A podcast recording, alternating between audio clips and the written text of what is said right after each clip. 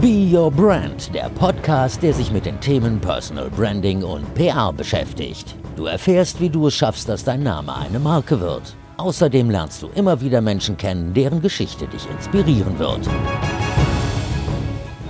Schön, dass du dabei bist bei einer neuen Folge von Be Your Brand.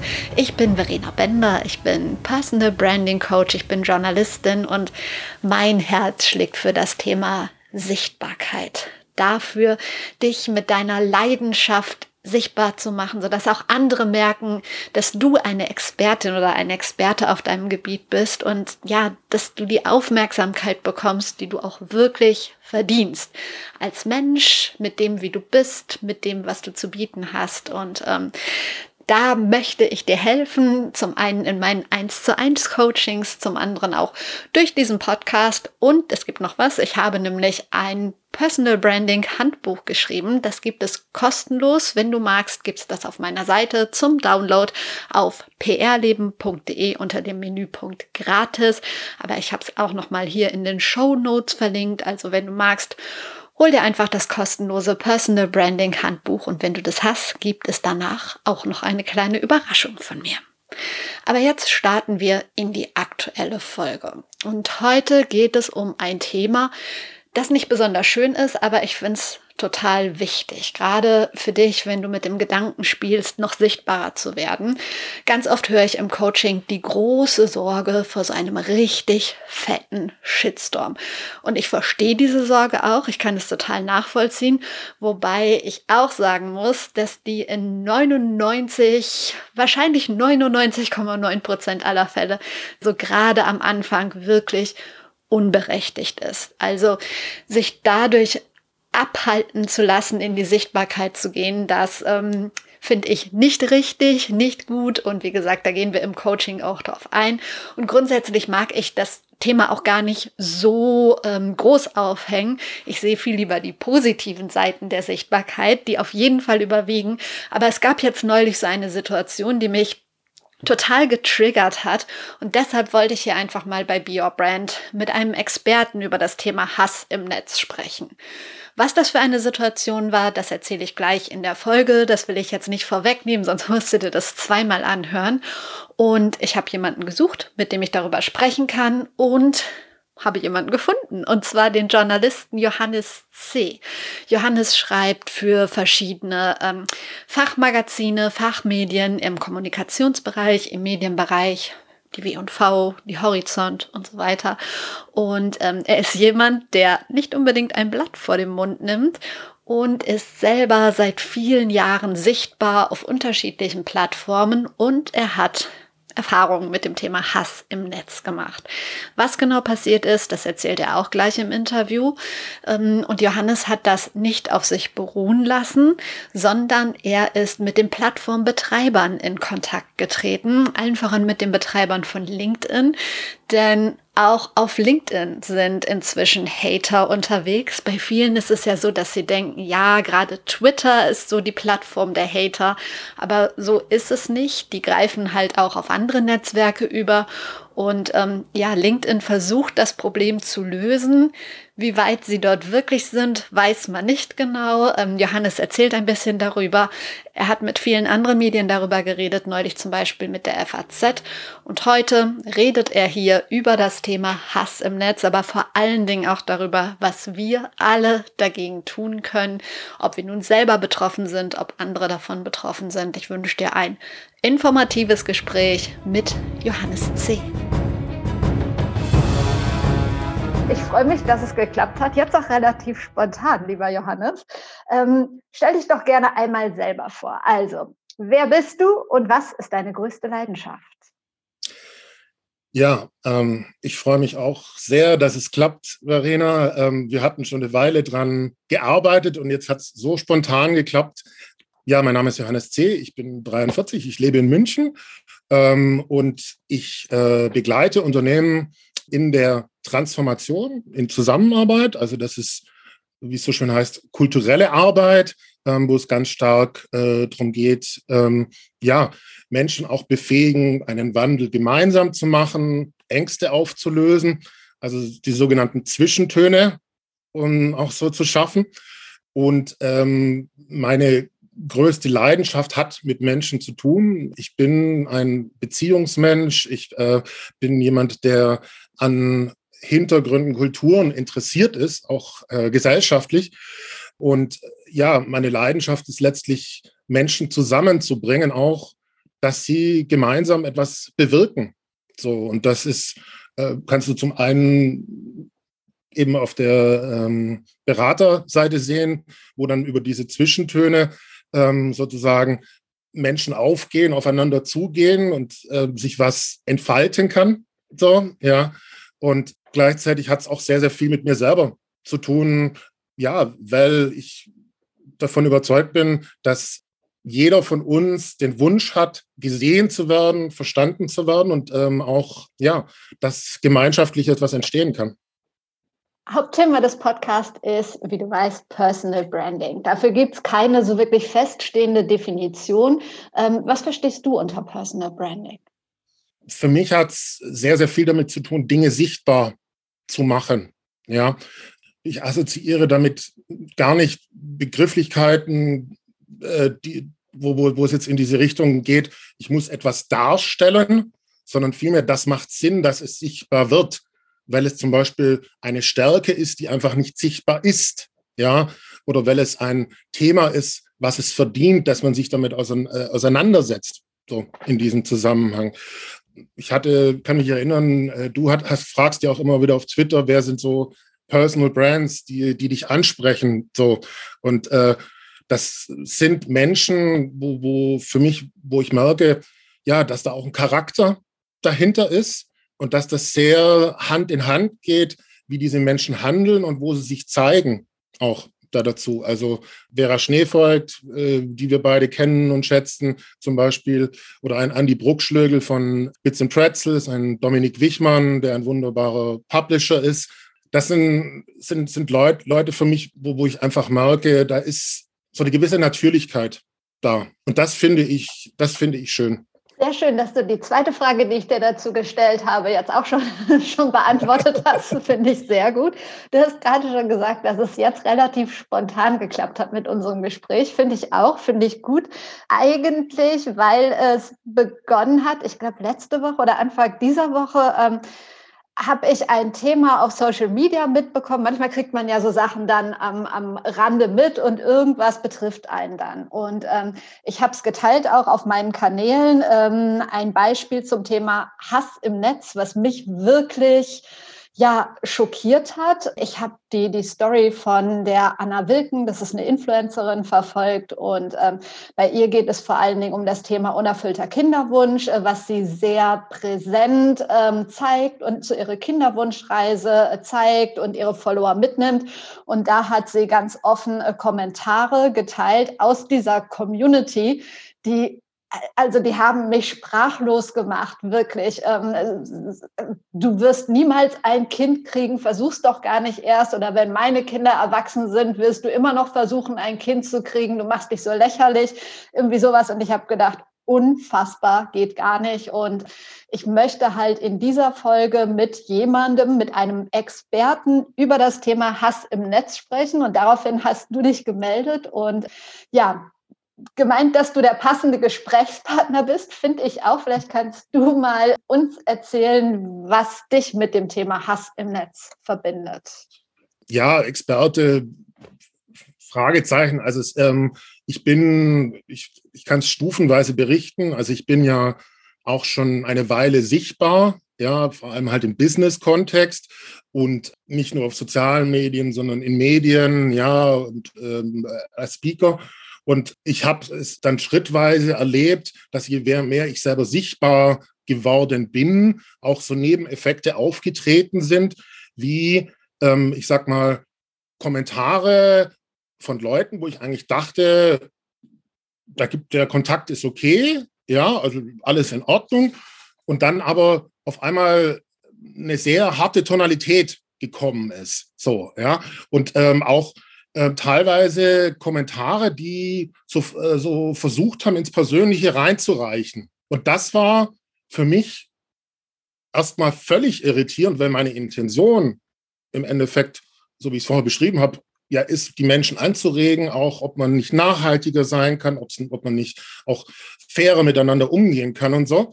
Also das, das hat, war für mich erstmal, was geht denn hier eigentlich? Und ähm, ich habe immer wieder gemerkt, wenn das dann gekommen ist, dass ich auch Auseinandersetzungen mit anderen brauche, so wie du jetzt mit mir redest, erstmal. So. Und ganz oft ist in der Analyse dann rausgekommen, dass sich bei genauerem Hinschauen erstmal Neid damit verbunden hat. Ja. Und dass auch das Interesse, was da gekommen ist, um da jetzt wirklich etwas auszudiskutieren oder zu klären, gar nicht da ist, sondern dass es wirklich so, man will jetzt mir was reindrücken und es, es ist eigentlich ein Abbild dessen, dass der nicht damit zurechtkommt, dass ich so sichtbar bin oder so eine Reputation habe. So, das war, war, war, war so, ein, so ein wesentlicher Punkt. Ähm, und ich habe mich, äh, so, so als nächste Stufe, ich habe mich halt entschieden, dann auch, ich bin jetzt 43, ich habe mich dann entschieden, was mache ich auch mit meiner Reichweite? Ja, also wofür setze ich die ein? Und nachdem ich äh, ja auch dazu anrege, zu Bewusstsein und Nachhaltigkeit, habe ich mich halt entschieden, ich möchte sie einsetzen, um auch gesellschaftlich vielleicht ein paar Dinge anzuregen. So. Und da kam halt dann eine neue Stufe dazu, dass ich dann gemerkt habe, sehr, sehr schnell, wow, da waren Kommentare nochmal mehr. Und das ist vielleicht nicht Neid, sondern was ist denn das? Also da, da, ist auch so, so eine Grundaggressivität ganz oft bei Leuten da. Okay, ich habe es erstmal stehen lassen, als Lernprozess so für mich. Und es war, gab ähm, wesentlichen, eine wesentliche Bruchstelle, aus der ich auch was gemacht habe. Ich habe es erlebt im Business-Umfeld, weil das ist ja auch mein Hauptumfeld verbunden mit meinem Job, dass ein Antisemit mich umworben hat sozusagen und andere Business-Influencer in dem Sinne, er möchte uns für sich gewinnen, für seine Agenda. So. Und das sehr verdeckt auch, also in dem Sinne zuerst mal sehr charmant, ah, ich habe diesen Artikel von dir gelesen, das hast du da geschrieben, das gefällt mir, da könnte man das draus machen, auch unter Klarnamen sogar. Also die, der, die, der Glaubenssatz Klarname hatte ich auch, äh, das hilft. Nein, da steht dem seine Firma sogar mit dazu. Und der wesentliche Punkt war dann, ähm, dass er mit, seinem, mit seiner Agenda uns zu gewinnen für seine Agenda, seine Agenda sozusagen irgendwie die Welt zu verbessern, wie er gesagt hat, natürlich, das hat nicht gematcht. Keiner kannte diesen äh, Menschen persönlich. Ähm, das war charmant, das war so ein bisschen Fanboy-mäßig, wenn man einen zitiert dann. Und das hat bei ihm Aggressivität ausgelöst, dass ich und ähm, andere Business-Influencer da nicht mitgezogen sind. So. Man muss auch mit dazu sagen, es gibt auch eine geisteskranke Komponente bei diesem Menschen und das hat dann so hochgefahren, dass er im Endeffekt auch die, wenn man ihn geblockt hat und gemeldet hat und so weiter, das hat er dann mitbekommen und ist immer aggressiver geworden. So. Und er hat sich dann so hochgetankt letztlich, dass er sehr eindeutige Dynamik. Er hat sich primär auf die Frauen gestürzt. Ich sage mal Attraktivität und Schwachstelle, so ja, ähm, als Punkt. Dann bin ich umso mehr rein und habe gesagt, das geht so nicht, lass das, habe versucht zu vermitteln. Es hat sich gezeigt, überhaupt gar kein Interesse, Ruhe zu geben, sondern letztlich die Überzeugung, die Welt tickt böse, als auch die Geschichten, die er dann erzählt und über uns erzählt und auch öffentlich postet, wirklich komplett im antisemitischen Bereich. Du musst dir vorstellen, dass der exemplarisch dann gepostet hat, ich hänge jetzt morgen den Vater von Johannes auf. Und die Leute konnten das auf LinkedIn lesen. Krass. Ja. Letzter Satz mit dazu. Ähm, das hat meine Vorstellungskraft gesprengt. Ja, das hat die Vorstellungskraft von den anderen Beteiligten ges gesprengt. Nicht nur, dass es generell passiert, dass es auch in einem Business-Umfeld passiert. Und das hat bei mir ausgelöst, auch eine, einen gewissen Schock beziehungsweise das Bewusstsein. Ich habe ich hab da keine Mittel dagegen spontan gehabt. Mein Umfeld hat es nicht gehabt. Die, die Plattform selber war überfordert, LinkedIn. Auch gewisse Stellen erstmal rauszufinden, wo man sich hinwenden kann, Dinge, die man machen kann, über die wir hier reden, waren mir selber nicht bewusst. Mhm. So. Und da ist umso mehr dann eben bei mir daraus entstanden, was, was kann ich auch dazu beitragen. Ja. Das sind, ähm, also ich habe jetzt mit einem krassen Beispiel angefangen, du hast mit einem äh, sehr krassen Beispiel weitergemacht und da passieren, glaube ich, noch ganz, ganz, ganz viele andere Dinge. Mal einen Schritt zurück. Wo ist der Unterschied für dich zwischen Hass und Kritik, möglicherweise berechtigter Kritik oder sollte man überhaupt nicht kritisieren auf Social Media? Es ist, ich glaube, dass das, was uns, was uns Corona-Zeit auch zeigt über den, den räumlichen Abstand, ist, dass die sozialen Medien sehr schwierig sind im Sinne von wirklich einem Austausch miteinander, weil wir sozusagen ich meine, das ist auch interessant, Verena, du und ich, wir haben uns noch nie getroffen. Wir haben viel miteinander geschrieben, wir haben viel gemeinsame Bekannte und wir haben über diese gemeinsamen Bekannten so eine Brücke des Umgangs miteinander sozusagen. Ja? Und der Grundgedanke von sozialen Medien ist ja auch, Menschen zusammenzubringen. Es zeigt sich aber gleichzeitig halt, dass praktisch ganz, ganz viele Leute, und das sehen wir auch in Corona-Zeiten, es zum Entladen nehmen. Ja, also dass sie gar nicht, auch ihnen gar nicht darum geht, ah, Verena, du hast jetzt diesen, diesen Post gemacht, sondern sie, äh, da kommt ein Trigger, ein Begriff, den sie sich rausgreifen. Ähm, da lassen sie den Frust über die Corona-Maßnahmen raus. Äh, sie sind auch nochmal gejobbt vom, äh, vom Job, dass da jetzt auch nochmal Fragezeichen mit draufkommen. Also da kommt eher, da geht es mehr um Entladung eigentlich ganz oft. So, Kritik ist etwas natürlich auch verbunden mit meiner Arbeit, was ganz zentral ist, also auch Eigenreflexion, einander zuhören und so weiter. Und das ist halt in diesem Umfeld, wo es eh schon diese Zwischentöne braucht, wenn wir uns sehen, ja, wenn wir uns begegnen, umso schwieriger. Das heißt, wir haben es nicht gelernt, sozusagen. Oder wenn dann eine Krise kommt, wird es umso schwieriger. Für mich ist eine klare Grenze zu, bei Hass, dass es gewisse Dynamiken und Narrative gibt, die eingesetzt werden, sowohl von Rechtsextremen als auch von Populisten, ja, also Narrative im Sinne von, oder das ist eine Erzähldynamik, die verwendet wird, um Druck auszuüben. Und die sind, die sind auch vielen nicht bekannt. Ein Beispiel ganz konkret ist, lohnt sich auch wirklich nachzulesen, ad hominem, AD, H-O-I-M-I-N-M. Das ist eine Dynamik, die hat Trump sehr, sehr stark eingesetzt, aber nicht erfunden.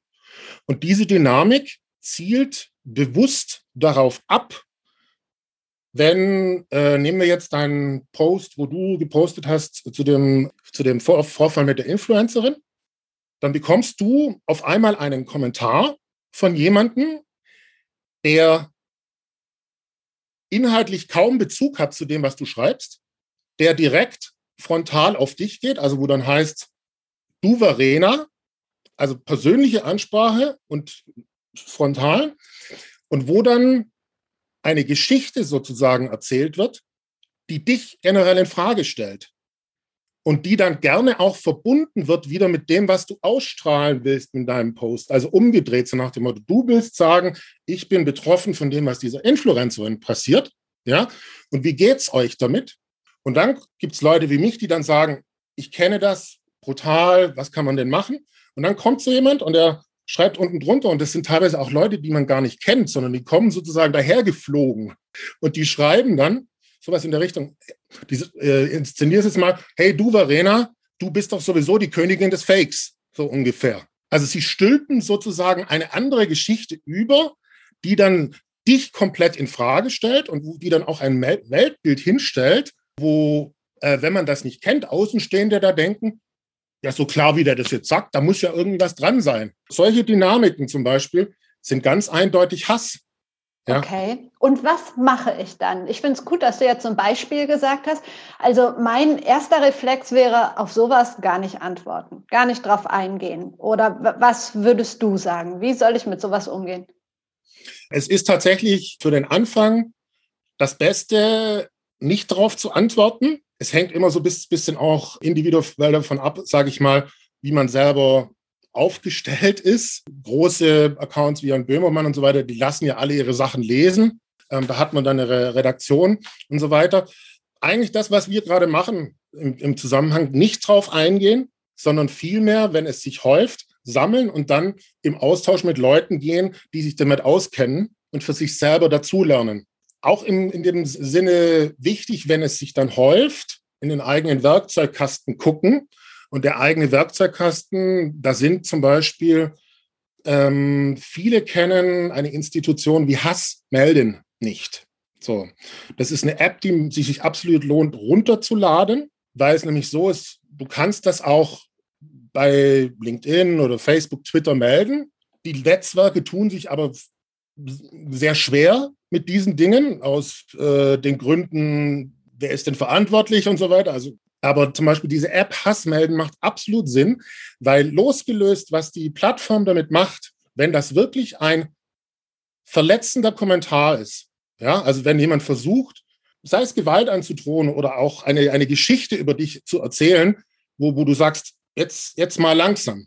Also wie gesagt, nicht direkt darauf reagieren, aber über Hass melden kannst du das mit dieser App melden, auch anonym. Und dann checken Anwälte das für dich und die können Anzeige für dich letztlich machen. Toller Tipp. Also ich packe auf jeden Fall den Link zu dieser App in die Show Notes. Finde ich super. Ähm, und dann passiert auch wirklich was. Also ich bekomme dann irgendwie irgendein Feedback. Genau. Also du, die, die machen, äh, letztlich gibst du den Link des Kommentares ein ähm, und die machen sozusagen einen Screenshot und da sind Anwälte dahinter, die das dann checken und die sagen dir auch, sie haben jetzt Anzeige erstattet oder nicht. Sie sagen auch, ob sie nochmal was von dir brauchen, weil wenn es tatsächlich in deine Persönlichkeitsrechte reingeht, kann es sein, dass sie nochmal sagen, äh, da, da müssen wir nochmal sprechen oder so in dem Zusammenhang. Wenn, Kommentare müssen sich ja gar nicht auf dich beziehen, sondern du siehst das einfach, dass da jemand das macht. Ja, also gerade sehr, sehr stark auch jetzt im Zuge von Corona kommen dann auch wieder diese Impfvergleiche mit Judentum und so weiter. Das kannst du melden. So, und das wird von einem Anwalt gecheckt und du bekommst auch Feedback, haben die das angezeigt oder nicht. Bekomme ich dann auch eine Rechnung von dem Anwalt oder ist das für mich kostenfrei? Nein, das ist gemeinnützig. Also das, ähm, und die, die leben von Spenden. Das ist ähm, übrigens auch eine, eine, Erfahrung, weil ich engagiere mich ja auch äh, in diesem Bereich, gucke, was ich machen kann dass ähm, solche Sachen ganz, ganz oft zuallererst mal auf freiwilliger Basis und sozusagen auf ähm, Vorinvestition von Leuten passieren, weil da jetzt ein Verein draus zu gründen und so weiter äh, macht, macht schon Sinn. Aber es ist, das ist oftmals dann so, dass das Überzeugungstäter im Anführungszeichen sind, wo die sagen, boah, hier bricht gerade was auf und wie kann man denn helfen für den Moment zumindest? So. Und das ist zum Beispiel diese ähm, Hassmelden, finde ich, sollte jeder, der als äh, in den Bereich Personal Branding reingeht, als auch sich mit Social auseinandersetzt, in seinem Werkzeugkasten drin haben und es auch einfach mal ausprobieren, da damit verbunden. Das ist wirklich ein Werkzeug, was gesellschaftlich absolut Sinn macht. Kann denn eine Community auch was tun oder ist es besser, sich rauszuhalten? Also ich frage von einem Hintergrund, ähm, das habe ich schon mal im Podcast erzählt, ist ein paar Jahre her. Eine sehr gute Freundin von mir hat einen Post gemacht, der war nicht ganz so klug. Auf jeden Fall ist da diese ganze Tierschutzlobby aufmerksam geworden. Sie hat irgendwie was auf dem Grill gepostet. Und ja, dann kamen die ganzen Tierschützer und äh, es ist immer weiter, hat sich das hochgepusht, bis dann Kommentare kamen wie, ja, ähm, du bist doch Mutter, man sollte mal dein Kind auf den Grill legen. Also solche Sachen. Und ich habe mir das erst durchgelesen und dann habe ich gedacht, so Freunde, jetzt reicht's, weil es kam immer mehr Hass und Hass und Hass. Und ähm, dann habe ich mich eingeschaltet, also habe wirklich ähm, freundlich, kooperativ ihre Partei ergriffen. Also Leute, so schlimm war es doch nicht, war vielleicht nicht so klug. Und dann hatte ich das ganze Wochenende wirklich Spaß mit diesen Leuten, die dann auch unter meine Posts irgendwelche Sachen ge geschrieben haben. Also das war absurd. Dann war ich das nächste, ich sage mal, Opfer und ähm, es hat weder ihr noch mir was gebracht. Deshalb die Frage, sollte ich mich einschalten oder sollte ich das dann auch lieber einfach in Anführungsstrichen nur melden? Die, sagen wir es mal andersrum, äh, weil du gefragt hast mit der Community. Wenn du eine Community hast, äh, ist die Empfehlung von mir wirklich, deine, dich deiner Community zu zeigen dazu, was da passiert. So. Ich habe bezüglich meines äh, Falls gezögert, auch mich zu äußern dazu. Ich habe es eher passiv so gemacht, ah, da gibt es Hate Speech und so weiter. Ich hatte auch Schiss, was passiert mit mir, wenn ich es erzähle und also ganz viel Kopfkino. So. Die Erfahrung ist, je klarer ich meiner Community gesagt habe, was da passiert, umso besser verstehen die auch, was passiert und was es mit mir macht. Ähm, und dann gibt es unterschiedliche Formen des Umgangs letztlich. Das muss man so ein bisschen austarieren. Du kennst vielleicht, ich bin hier. Ähm, ich bin hier ist eine Organisation, die sind äh, sehr stark auf Facebook und was die machen, ist sogenannte Counter Speech.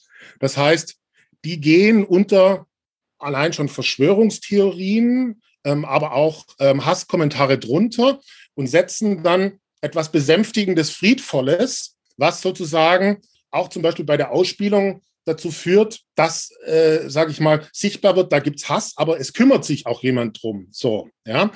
Das muss man aber auch können, muss man auch bereit dazu sein, weil ich sage auch ganz ehrlich, du hast auch mit Leuten zu tun, das, ist eigentlich wie Kampfsport, was die machen, ganz ehrlich gesagt. Also das ist nicht jedermanns Sache, ja. Und ähm, ich sage, deswegen sage ich lieber, sei dir bewusst, dass es sowas wie Kampfsport gibt und dass du dir einen Werkzeugkasten zulegst und dass du, wenn du gerade wenn du eine Community hast, es thematisierst. So.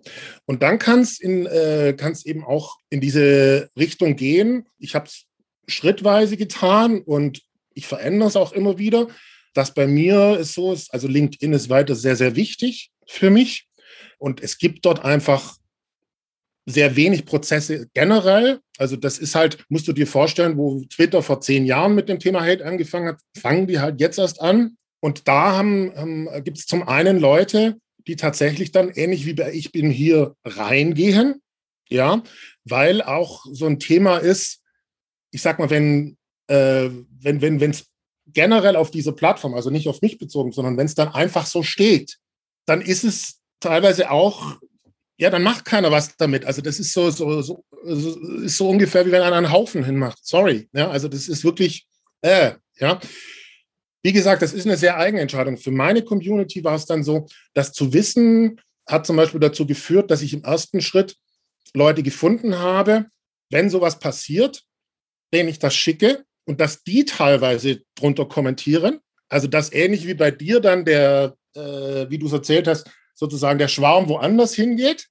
Das ist dann für mich entlastend. Auch das muss man aber können, so, weil die auch, die waren auch da, buff, buff, buff machen. Aber es tut, hat mir sehr, sehr gut getan, in diesem Zusammenhang mich da zu zeigen, ähm, auch äh, zu, äh, die Frage zu bekommen, was würde dir denn helfen? Und das war, war für mich sozusagen ein Aktivieren der Community. Mhm. So ein bisschen schustern, wie es für einen selber passt. Und man muss es auch, je größer man wird, vor allem auch wenn es dann Richtung, man vertritt eine Firma und so weiter, muss man es auch schustern und man muss vor allem äh, bereit sein, da auch immer wieder das zu adaptieren und zu reflektieren. Geht es mir gut dabei und hilft denn das auch wirklich oder was hat es für Nebeneffekte? So. Ja, ähm, es gibt ja Community-Richtlinien. Ich habe mich so ein bisschen eingelesen in das Thema und ähm, habe zum Beispiel bei LinkedIn gefunden, fand ich ganz interessant, der Punkt Vertrauenswürdigkeit. Da steht, ich zitiere, wir erwarten, dass Mitglieder ihre wahre Identität preisgeben, korrekte Angaben zu ihrer Person oder ihrem Unternehmen machen und nur wahre und zuverlässige Informationen weitergeben. Gefälschte Profile oder Stellenanzeigen sowie Fehlinformationen sind verboten.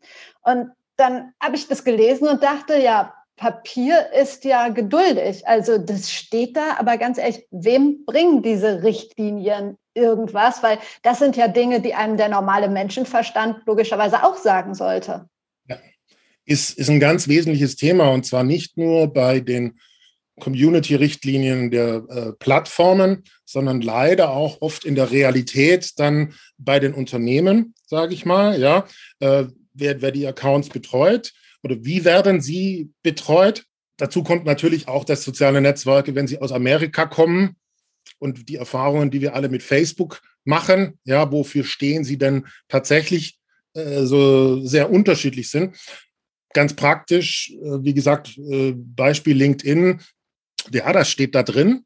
Und es gibt eine, äh, spannenderweise eine sehr, sehr hohe Glaubwürdigkeit bei den, bei den Geschäftsleuten auch, oder die bei den Leuten, die auf LinkedIn sind. Ah ja, LinkedIn ist ja geschäftlich. Es gibt X-Profile von wirklich üblen Leuten, äh, die haben zehn Profile. Also der, der, der Antisemit, von dem ich vorher geredet habe, hat zehn Profile gehabt. Es war möglich, dass der sich mit seinem Klarnamen zehnmal anmeldet Und zehn Monate lang konnte dieser Mensch sozusagen diese Sachen dort schreiben. Das ist wirklich, ich meine, du schüttelst auch gerade den Kopf, da denkst du, was braucht ihr eigentlich noch, dass ihr den komplett runternehmt? So, Aber ja? ganz kurz da rein, du sagtest hatte, der ist jetzt weg, da wurde eingeschritten, da ist was passiert oder weißt du es nicht mehr? Doch, doch, da wurde eingeschritten. Das war, war dann, ich sag mal, das war wie so ein Geburtsprozess, weil das wirklich auch äh, für die ähm, auch für diese Plattform was Neues war. Ähm, es ist gleichzeitig aber so, dass ähm, ich halt gemerkt habe, ich bin nicht der Einzige, dem es so geht und solche Dynamiken.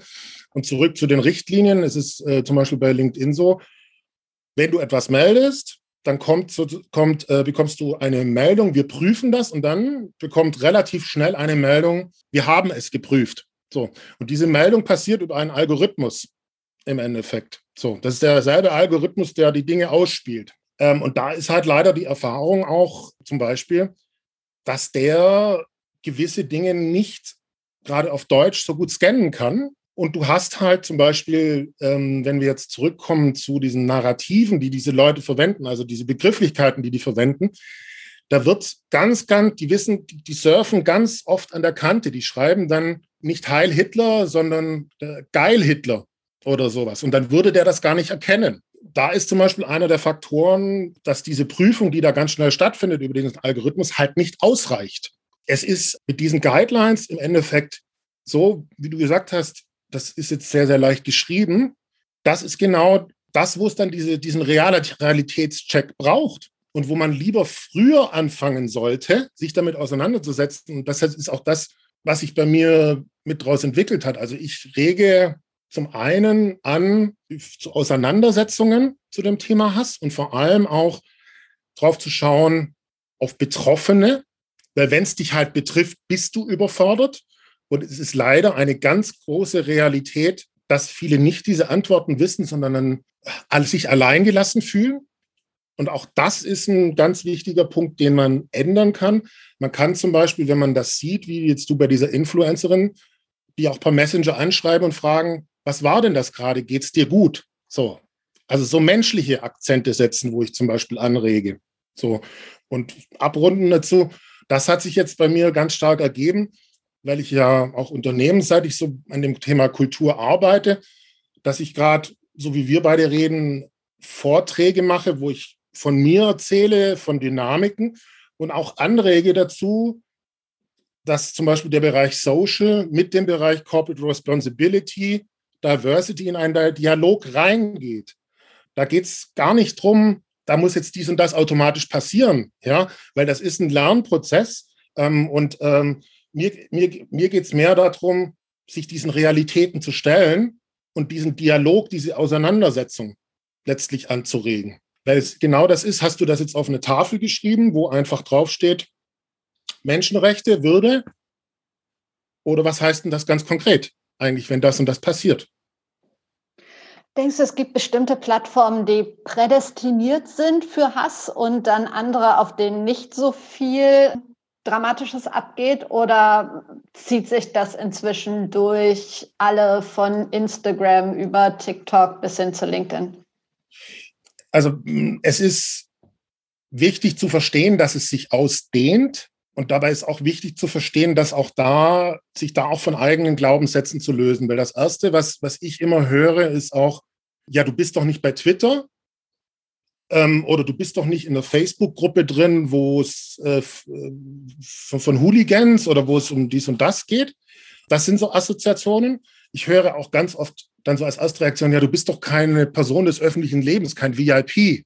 Das sind die alten Bilder. Das kannst du noch nehmen vor zehn Jahren. Die Realität ist, dass ganz viele Kommunalpolitiker zum Beispiel oder Politiker gemobbt werden. Es gab jetzt ein Beispiel, der erste Flüchtling, der sich bei den Grünen, glaube ich, für den Bundestag beworben wollte, wurde rausgemobbt. Der hat im Endeffekt, den haben sie so fertig gemacht, dass er aufgegeben hat, digital. Im Sinne der Ausdehnung auch ist wichtig zu verstehen, also es gibt tatsächlich Leute, die dort diese, diese Narrative, wie ich gesagt habe, verwenden und die teilweise auch mit Datenanalyse arbeiten, also organisiert sind. Da geht es wirklich um Strategien, die suchen nach Schwachstellen. Und eine dieser Schwachstellen ist oftmals auch, dass man sich es eben nicht vorstellen kann, zum Beispiel, dass es auf LinkedIn stattfindet. Ähm, als auch dass, ein bewusst, dass, dass, dass, äh, dass wir bei LinkedIn eine Situation haben, wo, sage ich mal, wo sie, wo sie auch wissen, da sind viele Leute wahrscheinlich gar nicht so auf Twitter, sind so gar nicht äh, überhaupt Social-Dynamiken gewöhnt. Ich bin ja letztlich so, so, so, so, so, so, so ein gewisser Leuchtturm für Menschlichkeit, aber habe nicht wie Jan Böhmermann 10 Millionen, sondern halt, keine Ahnung, 50.000 Follower irgendwo. Aber man kann davon ausgehen, dass ich wahrscheinlich meine Kommentare selber lese. Also gibt es eine große Wahrscheinlichkeit, dass wenn man bei mir piekst, dass man auch irgendwas bei mir berührt. Und da wird wirklich strategisch wie auf einem Spielfeld oder im Krieg drüber nachgedacht, wo macht es Sinn hinzugehen, bei wem, den zu terrorisieren. Und wichtig ist dabei auch zu verstehen, dass ja, dass das letztlich halt äh, genau da, wo man sich nicht vorstellen kann, Dämme brechen. Also es gibt, gibt ganz klare Tendenzen, zum Beispiel, wenn wir jetzt wieder bei Unternehmen sind, dass beim, ähm, im Kundendienst jetzt gerade in Corona-Zeiten unglaublich viele Leute ihren Stress abgeladen haben und wirklich, wo, wo du sagst, das hat doch gar nichts damit zu tun und auch Fragen aufkommen, Gottes Willen. Ähm, es gibt klare Tendenzen, dass es zum Beispiel in WhatsApp-Gruppen reingeht, wo Schüler eigentlich ja, sich, sich unterstützen oder verabreden und so weiter, wo dann heißt, dann gibt's, nennt man es vielleicht eher Mobbing, aber das ist trotzdem dieselbe Dynamik mit dabei. Sehr bedenklich ist es auch, dass es in den Game-Bereich reingeht. Da fängt, kann, kannst du schon anfangen. Ähm, TikTok ist jetzt keine Game-Plattform, es ist eine Social-Plattform, aber es ist sehr über Spielerisches getrieben. Und da finden, findet unglaublich viel letztlich statt, wo du sagen musst, wenn du jetzt irgendwie Vater bist oder ich bin Patenonkel, um Gottes Willen, das würde ich mir gar nicht wünschen.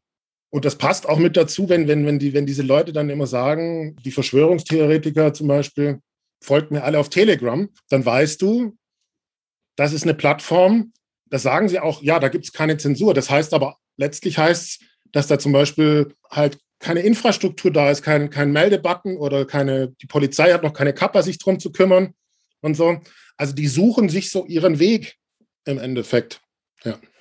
Genau, und das ist zurück zu deiner Frage. Das heißt, umso mehr aussteigen aus dem Glaubenssatz, das ist jetzt Mickey Mouse auf Twitter, sondern das kommt näher und das kommt näher an die Lebensrealitäten. Also wenn du das Thema mit den Schülern zum Beispiel verstehst, das heißt ja auch, du musst als Mutter im Endeffekt auch, wenn es dann heißt, ja, da gibt es eine WhatsApp-Gruppe, schon mal zumindest fragen, was passiert denn da? Ja. Dieses Thema ist so breit, finde ich. Und wir werden auch das, das nicht komplett von allen Seiten beleuchten können. Ich finde es toll, dass ähm, du schon auf so viele Punkte aufmerksam gemacht hast. Ich finde es ganz toll mit dieser App Hassmelden. Ähm, vielleicht kannst du noch kurz erzählen, was ihr genau macht. Und ähm, wenn die Hörerinnen jetzt davon betroffen sind, können die sich irgendwie an, an dich, an euch wenden und wie könnt ihr helfen? Ja, ich habe eine Plattform geschaffen, eine Initiative, wie es so schön heißt, und es ist eigentlich auch eine kleine Bewegung geworden. Das nennt sich Our Job to be Done. Gibt eine kleine Website auch dazu.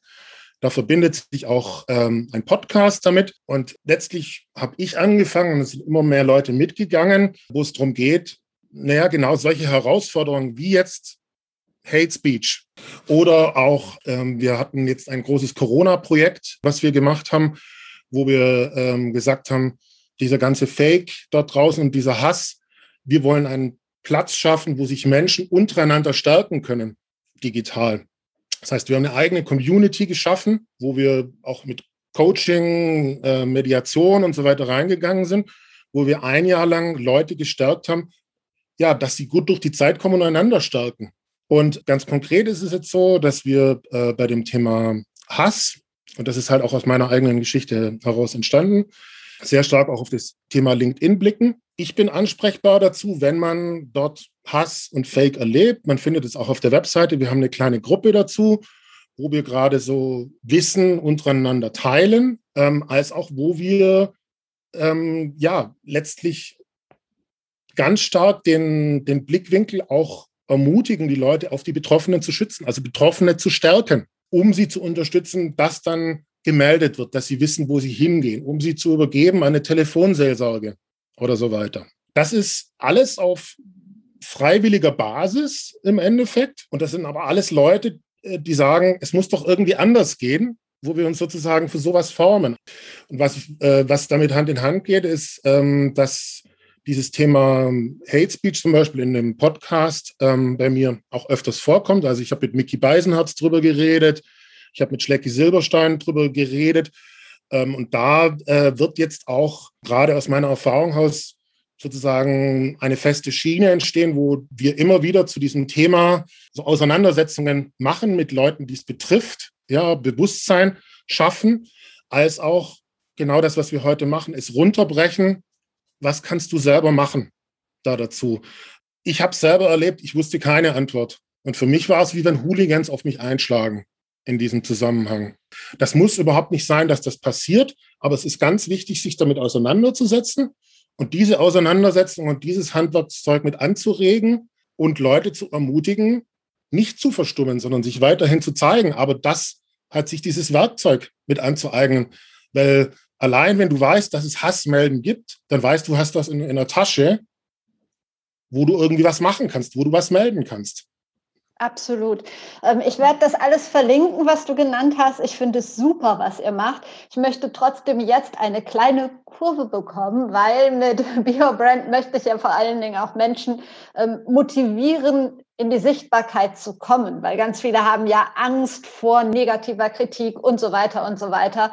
Und ähm, was ich auch schon oft gesagt habe, wenn du deinen ersten Schritt in die Sichtbarkeit machst und nicht äh, direkt anfängst, total rumzubashen, ist es auch nicht so, dass die, die Hater auf dich zuströmen. Also in erster Linie kriegst du, wenn überhaupt, positives Feedback und irgendwann kommen dann mal negative Kommentare, aber davon sollte sich keiner abhalten lassen. Und ähm, das gebe ich jetzt auch äh, mal an dich ab. Hast du vielleicht eine Message für diejenigen, die ein Herzensprojekt haben, aber sich nicht in die Sichtbarkeit trauen, warum es sich doch lohnt, sichtbar zu werden?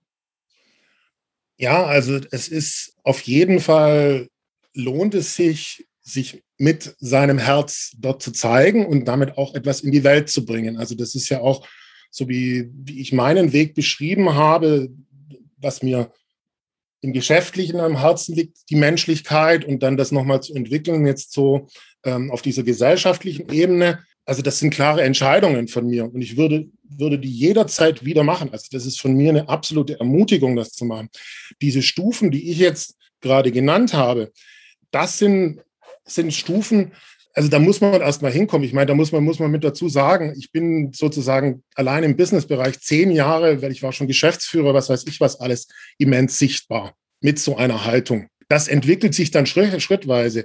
Ich glaube, dass, dass die, äh, die Zeit, sich zu zeigen, um etwas in die Welt bringen zu wollen, weiterhin genau die richtige ist. Was hilft, ist dann auch, sich eine gewisse Unterstützung zu holen. Ja, wie jetzt diesen Podcast zum Beispiel zu hören und da auch bereit zu sein, gewisse Auseinandersetzungen zu machen. Vielleicht nicht mit allen öffentlich, sondern mit der kleinen Community oder mit jemandem, der dann in einem ähnlichen Sichtbarkeits- oder Follower-Bereich ist mit dabei. Also das sehr stark als Lernen auch zu verstehen. Und ich glaube, letztlich, also zurück zu diesem Bild, ja, da, da gibt es ähm, Schlägertypen dort draußen. Bis, also bis die kommen, wenn man anfängt, ist es noch ein, noch ein Weg. Das, da muss man schon äh, einen guten Grund denen liefern, eine gute Attraktivität. So. Aber wenn man auf diesem Weg mit einbezieht, so wie wenn man seine Handtasche füllt mit, mit Lippenstift und ähm, Nagelschere und so weiter, hier ist mein Hass melden, und ah, jetzt, jetzt merke ich, oh, jetzt habe ich vielleicht den ersten Kooperationspartner, das äh, ist nicht nur toll für mich, sondern oh, jetzt äh, waren, waren die Stimmungen das erste Mal ein bisschen eigenartig. Also da wachsam zu bleiben und sich mit den richtigen Leuten dann auszutauschen, die vielleicht sowas schon mal erlebt haben. Und in dem Sinne dann, dass ich halt meine Handwerkssachen dazu anfülle. Ja, weil das ist ja, ist ja relativ klar, ähm, je mehr du sozusagen ähm, auch in die Blüte kommst, musst du gucken, dass du auch das Unkraut jäten kannst. Wundervoll. Das könnte jetzt schon das schönste Schlusswort sein, aber ich habe wie immer drei Abschlussfragen auch an dich. Die erste ist, gibt es in deinem Leben ein bestimmtes Role Model und wenn ja, wer ist das? Ähm, ich glaube ganz ehrlich gesagt, dass Vera Schneevolk ein Role Model für mich ist, weil sie wahrhaftig ist. Oh ja, die Vera ist ein ganz toller Mensch. Wer sie nicht kennt, mit ihr habe ich auch gesprochen, auch ein Interview gemacht und ähm, ich verlinke das in den Show Notes.